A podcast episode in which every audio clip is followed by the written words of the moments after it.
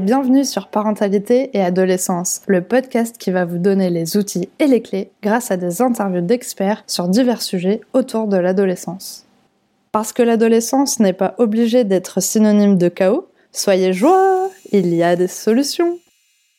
Aujourd'hui, j'ai la chance d'interviewer Margot Fred Filiosa, qui est sexothérapeute, auteure et conférencière, et qui va nous aider à répondre à la question comment aborder les questions autour de la sexualité avec son adolescent. C'est parti pour l'interview Bonjour Margot Bonjour Pour commencer, est-ce que vous pourriez vous présenter s'il vous plaît? Alors oui, bah déjà merci de me recevoir dans votre podcast, c'est super, je suis ravie d'être là. Donc moi c'est Margot Fried Filiosa. Je suis sexothérapeute, je suis aussi écrivain. J'ai écrit euh, avec ma mère Isabelle Filiosa le livre Sexpérience, les réponses aux questions des ados. Et puis un autre petit livre sur l'amitié pour les plus petits. Je suis aussi conférencière et j'interviens dans les collèges et lycées, donc sur l'éducation sexuelle et affective et le harcèlement scolaire. Et je forme des professionnels à l'accompagnement des jeunes là-dessus. J'aime bien avoir plein de métiers, moi. Alors moi, ce que j'aimerais savoir, c'est en quoi consiste le métier de sexothérapeute? Bonne question. Un sexothérapeute, bah, moi, mon métier, c'est d'accompagner les gens à avoir une meilleure sexualité. Donc c'est comment est-ce qu'on peut être plus épanoui, comment est-ce qu'on peut se sentir mieux dans sa sexualité, dans sa relation de couple et dans sa relation aux autres en fait? Parce qu'au final, tout ce qui touche au sexe, je trouve que ça magnétise vraiment tout ce qui est juste nos problèmes de la vie quotidienne, mais dans le sexe, on les voit encore plus. Alors, du coup, pour quelles problématiques les personnes viennent vous voir? Vraiment de tout. Ça peut être de bah, des pannes d'érection, ou alors euh, je sens rien, ou c'est pas agréable, voire même ça fait mal, j'ai plus envie, on se dispute. Euh, ça peut aussi être bah, j'ai du mal à exprimer mes désirs, c'est quelque chose que euh, beaucoup de femmes me disent, j'arrive pas à lui dire ce que je veux, j'ose pas lui dire ce que je veux, puis lui il comprend pas ce que je veux. J'aimerais seulement qu'il puisse comprendre. Et j'ai vraiment des couples, parfois des jeunes couples qui viennent de découvrir leur relation et de rentrer dans une sexualité et qui veulent créer quelque chose de beau en s'assurant d'avoir des belles bases, comme des couples qui sont ensemble depuis 40 ans et parfois qui ont plus de rapport sexuel depuis un petit moment, qui ont envie de raviver un peu la flamme, de voir ce qui a été bloqué peut-être. Ou même parfois des personnes qui ont vécu des traumatismes ou des choses difficiles et qui veulent euh, dépasser ça, guérir ça à l'intérieur d'elles et de pour aller mieux puis avoir une vie sexuelle et relationnelle et belle. Du coup, c'est beaucoup de, de ressenti surtout et, et vraiment d'essayer de comprendre en fait ce qui se passe dans son corps et comment communiquer en fait avec l'autre personne. Du coup, euh, effectivement, euh, vous aviez parlé de des interventions que vous faites dans les lycées et, euh, et les collèges. Alors comment ça se passe? Est-ce que les ados sont réceptifs et est-ce que vous êtes bien accueillis pendant ces interventions? Alors bah, on va pas se cacher. Au début, ça glousse on s'est mal à l'aise. C'est sûr que parler de sexe et parler de tout ce qui touche à l'intime, ça met mal à l'aise. Mais après les premières quelques minutes ou dizaines de minutes parfois, quand ils se rendent compte que c'est un endroit sécure pour vraiment poser les questions, parce qu'ils en ont plein des questions, ils sont juste ravis d'être là et ravis de pouvoir parler et de pouvoir échanger. Parce que les ados, ils ont beau dire, ah, je sais, c'est bon, c'est bon, tout ça, parce que forcément, ils ont besoin de leur espace, de sentir que leur intimité est respectée. Mais en même temps, bah, ils sont, ils voient plein de choses, ils ont plein de trucs en tête. Et en face de moi, j'ai vraiment des ados qui sont inquiets en fait. Très souvent, je, je, récupère les questions de manière anonyme deux semaines avant l'intervention. Comme ça, je sais vraiment et ce, ce qui se passe dans leur tête et on parle vraiment des questions que eux ont. Et dans les questions, je lis beaucoup d'anxiété en fait et de oh, est-ce qu'il faut faire ci, comment ça ça marche, est-ce que je dois? Et, et, donc avoir ces interventions pour répondre à leurs questions, non seulement ils en sont ravis, mais c'est vraiment, vraiment urgent et nécessaire en fait. Ouais, mais surtout c'est vraiment une bonne idée en fait de, récupérer en fait les, questions, leurs vraies questions euh, en amont, parce que c'est évident qu'ils doivent pas oser poser ces questions-là pendant l'intervention, et même pour vous ça évite de faire une intervention euh, magistrale et, euh, et, surtout très théorique avec des grandes thématiques sans forcément aborder les vraies questions qui se posent au quotidien. Alors du coup on peut voir qu'effectivement il y a peut-être des ados qui bénéficient de, cette de ces interventions-là, mais pour les parents c'est pas toujours évident de de, discuter justement et d'aborder ces sujets de sexualité avec leurs adolescents. Alors est-ce qu'il est indispensable que le parent parle avec son ado ou bien il peut lui donner un livre ou, euh, des sites à consulter? Alors c'est une super question. J'ai plusieurs choses à répondre à ça. La première, c'est que souvent les parents se disent que bah, leur enfant il est encore tout jeune, que il se pose pas encore ces questions, qu'on a encore du temps avant qu'il rentre dans l'adolescence et qu'il arrive à ces questions-là.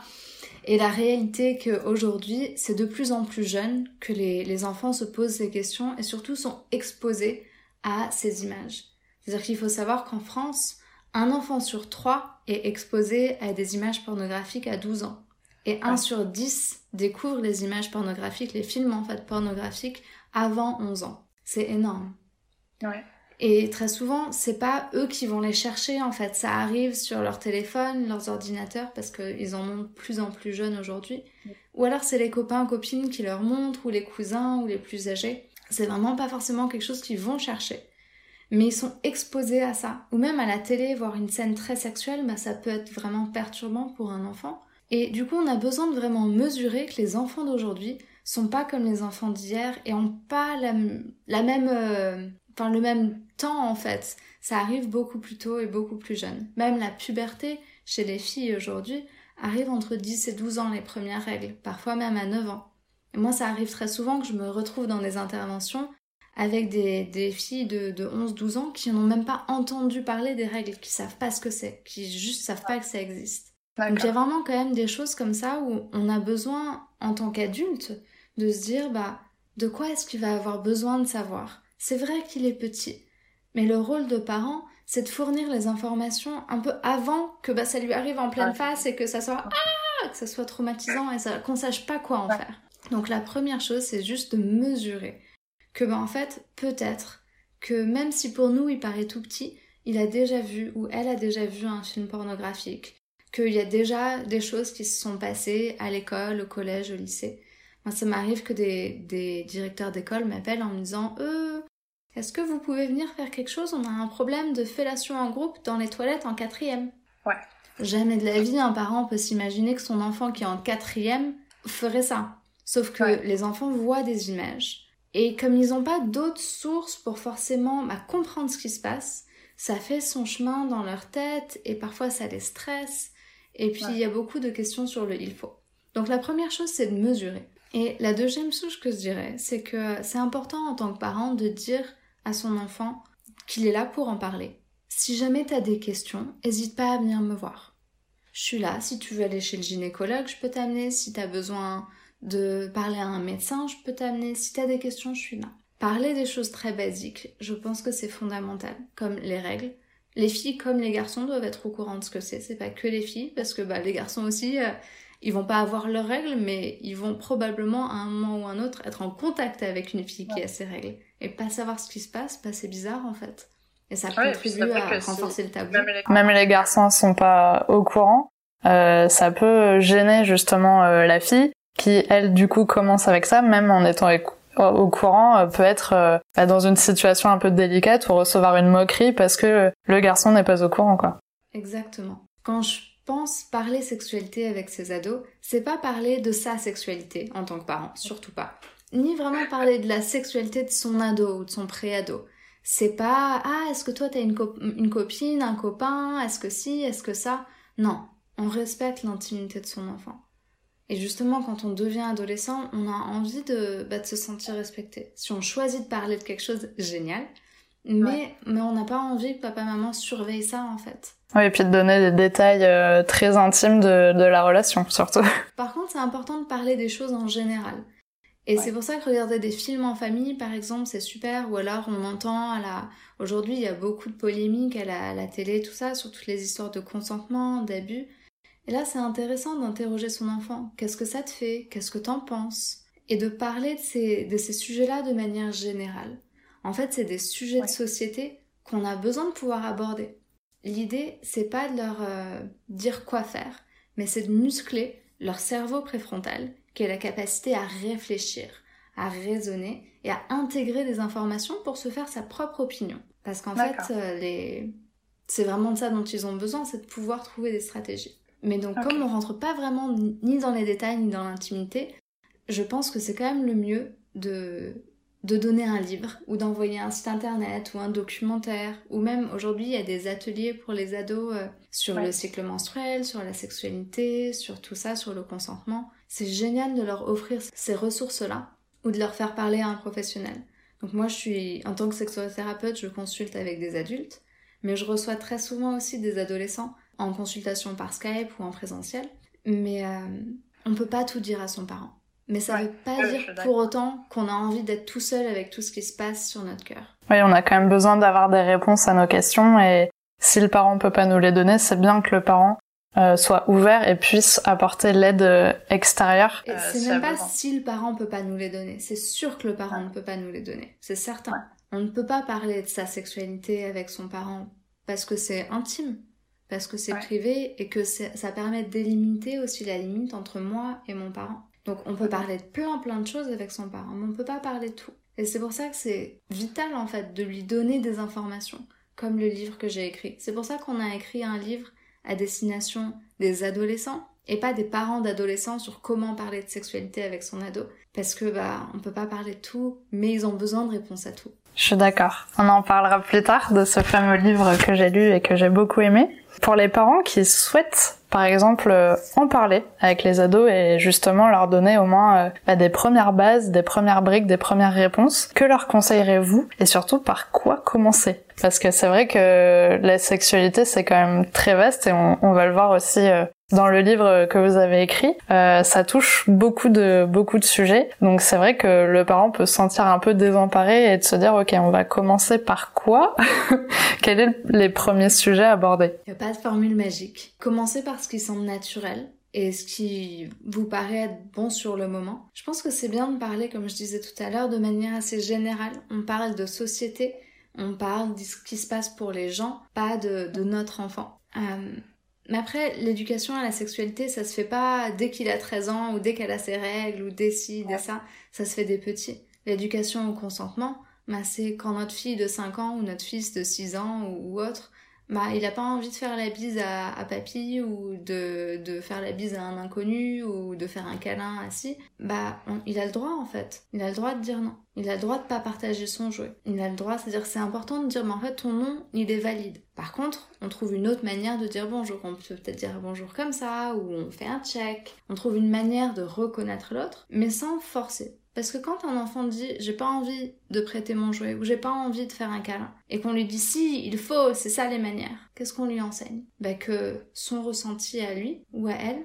bah il a pas de valeur en fait. Qu'il faut faire ce que les autres nous disent. Et après, on s'étonne que bah, c'est difficile de dire non à des situations euh, où on s'attendrait à pouvoir dire non. Donc des choses comme le consentement, ça s'enseigne des petits. Pareil, la sexualité, le corps, des petits, on peut en parler. Il n'y a pas forcément d'âge à partir duquel, ça y est, ils sont suffisamment grands. C'est pareil, les règles, bah maman, elle, elle les a ces règles hein, pendant que les enfants ils sont petits. Et elle peut dire, bah ça c'est un tampon, ça c'est si. Sans enfin, c'est à chacun à rentrer dans les détails qu'il se sent confortable avec. Mais le fait de pas être confortable n'est pas une excuse pour ne pas en parler, parce que c'est juste les laisser dans une détresse en fait, parce que du coup ils se sentent perdus.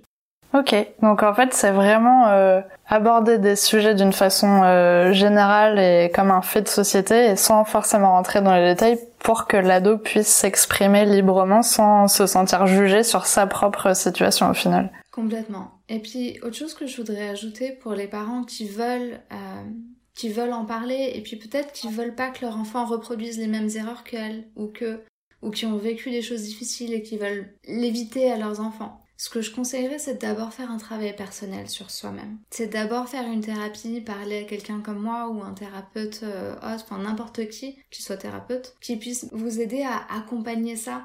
Parce que quand on a un stress et qu'on veut pas que notre enfant il ait ce même stress, tout ça, bah en fait si c'est pas guéri, résolu à l'intérieur de nous, on va juste le projeter et ça va juste stresser l'enfant plus qu'autre chose en fait. Donc déjà, avant d'aborder quelques questions, on se pose la question de comment est-ce que moi je me sens avec ça Comment est-ce que moi j'ai vécu ça Et puis comment est-ce que euh, je peux aborder ça? Comment est-ce que moi je peux me sentir apaisée par rapport à ça? D'accord. Oui, c'est vraiment intéressant et nécessaire surtout de, de donner ce message-là euh, pour les parents. Et, et c'est vrai que forcément quand on a des enfants, il y a des souvenirs qui peuvent remonter et, et de pas, si on n'a pas fait ce travail sur nous-mêmes en amont, euh, ça peut forcément rejaillir sur, sur l'ado ou voilà, pas avoir les bons mots, les bonnes paroles pour l'aider. C'est sûr. Et puis le meilleur exemple pour enseigner bah, une relation épanouie à son enfant et pour lui donner les outils pour, euh, pour construire après une vie intime, sexuelle, euh, saine et épanouie, bah c'est par c'est par modélisation. C'est comment est-ce que le couple parental fonctionne? Est-ce qu'on communique bien ou pas? Est-ce qu'on s'énerve? Est-ce qu'on crie? Est-ce qu'on se sent épanoui dans sa propre sexualité? Parce qu'avoir un parent qui rayonne, qui est proche de son désir, de son corps, sans, sans exposer ses enfants à sa sexualité du tout. Enfin, il y a des limites, il faut faire attention. Mais un couple parental heureux, épanoui, aimant, passionné, ben ça donne vraiment une image différente. Et donc, on a à transmettre, enfin, ce qu'on transmet, c'est aussi ce qu'on vit.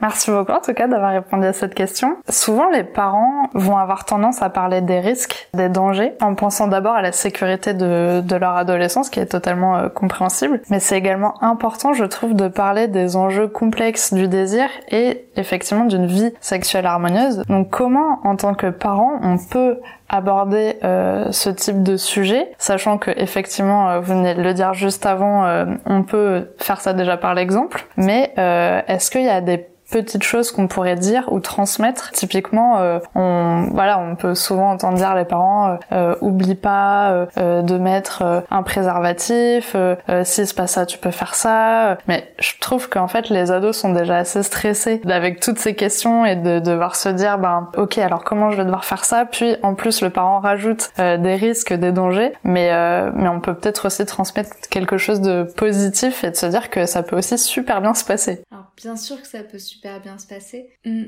ce qui est important à comprendre, c'est que euh, les tous les messages de fais attention à ci, fais attention à ça, surtout ne fais pas, en fait, ça leur passe au-dessus de la tête. Ça leur passe au-dessus de la tête parce que c'est pas ça qui va les aider dans les situations compliquées. Un interdit, ce que ça fait, c'est que ça active le système de stress dans le cerveau, plutôt que muscler le cerveau à avoir les compétences pour gérer une situation. Moi, je pense qu'une situation à risque, et les comportements à risque, surtout à l'adolescence, c'est le résultat de je sais pas comment gérer, je suis dépassée par la situation, je fais au mieux. Et personne n'aime se mettre en danger, qu'on soit adolescent ou pas. L'adolescence, c'est souvent caractérisé comme euh, ils aiment se mettre en danger, faire n'importe quoi, tout ça. Mais non, c'est pas ça. C'est le dépassement de soi à l'adolescence. Donc si on n'a pas déjà bah, une activité qui nous tient à cœur, un projet, quelque chose dans lequel on peut s'épanouir, bah forcément on va avoir d'autres... Enfin c'est un autre sujet. Mais... Euh, Ma philosophie, c'est vraiment de soutenir l'épanouissement plutôt que de prévenir les violences et les abus et les comportements à risque et tout ça. Parce que j'aime beaucoup cette phrase, c'est quelque chose qu'on dit dans le livre, mais respecter, ça vient du latin respectare, re-regarder, regarder à nouveau. Pour pouvoir respecter, on a besoin de comprendre. Donc c'est pas en disant fais pas ci, fais pas ça, ou attention à ci. C'est plutôt, euh, ce que je conseille toujours, c'est de donner 10 options. En fait, la manière dont je parlais tout à l'heure de muscler le cerveau, c'est dire, bah, dans cette situation, quelles sont toutes tes options? On en trouve 10. Donc par exemple, dans la situation où euh, on parle pas de, encore une fois, on parle de, euh, dans le film qu'on vient de voir, bah, le garçon, il voulait pas mettre de préservatif. Qu'est-ce que la fille, elle aurait pu faire? 10 situations. Et dans les 10, il faut qu'il y ait, eh ben, elle dit oui et euh, elle le fait sans préservatif. Il faut aussi qu'il y ait, elle part en courant. Il faut, il faut qu'il y ait toutes les options possibles. Parce que du coup, ça, quand, quand eux ou, enfin, quand ils se retrouvent eux-mêmes dans la situation ou dans une situation similaire, bah, leur cerveau, il saura qu'il n'y a pas qu'une situation ou deux. Parce que très souvent, on pense qu'il y a juste accepter et se soumettre ou refuser et être rejeté. Et du coup, bah, si l'option c'est être rejeté, bah, on se soumet. Mais en fait, il y a plein d'autres situations. Donc le plus efficace, c'est vraiment de, de muscler leur capacité de réflexion. D'accord, super. Très bonne, euh, très bonne idée.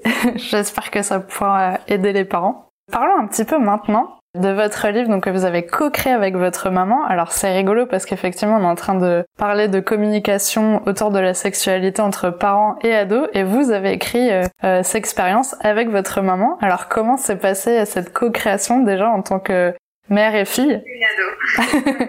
c'est sûr. Non seulement je suis plus une ado et puis en plus on l'a écrit en tant que deux professionnels en fait. Et donc euh, ça a été génial de pouvoir échanger sur ce sujet qui est intime, mais on n'a pas parlé du tout de notre sexualité à nous. On a parlé de la sexualité. Et bien sûr qu'il y a eu des moments où on a partagé des choses intimes, mais on a vraiment pu l'écrire euh, sans dépasser sur l'intimité ni de l'une ni de l'autre. Très bien. Alors, pourquoi vous avez écrit ce livre et qu'est-ce qu'on y retrouve à l'intérieur? Ce livre, euh, c'est ma mère qui en a eu l'idée il y a 5 ans, quand elle était en train d'écrire son livre euh, pour les parents d'ados, On ne se comprend plus. Que j'ai lu juste avant.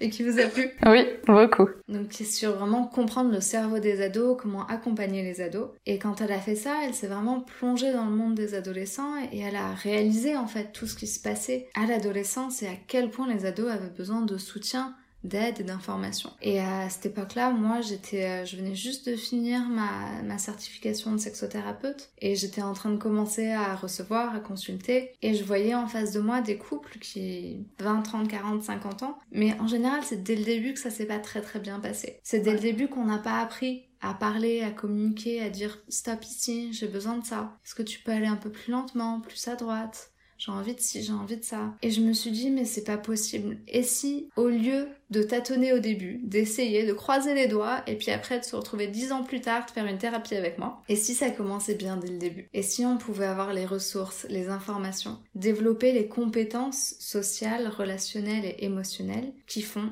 qu'on est épanoui dans notre vie, bah en fait, ça serait plutôt cool. Du coup, j'ai accepté avec grand plaisir le projet. Et c'est exactement ça qu'on a mis dans le livre. C'est vraiment des compétences sociales, émotionnelles, relationnels, qui vont nous permettre de comprendre bah, ce qui se passe. Donc il y a beaucoup, il y a tout un chapitre qui s'appelle euh, l'intelligence intime, qui est euh, sur bah, apprendre à comprendre l'autre, tout ça. Il y a beaucoup sur l'anatomie, comprendre son propre corps, pouvoir comprendre le corps de l'autre. On touche un peu à tout, donc on touche à l'orientation sexuelle, comment dire oui, comment dire non. Pas juste le consentement, genre on peut dire non, oui, mais on fait comment pour dire non? Ouais. On parle euh, d'anatomie, on parle de rapport sexuel, on parle de comment parler pour mieux se protéger des IST, par exemple. Euh, on parle d'abus, on parle de désir, de ressentir dans son corps, on parle de, de pression sociale, de pornographie.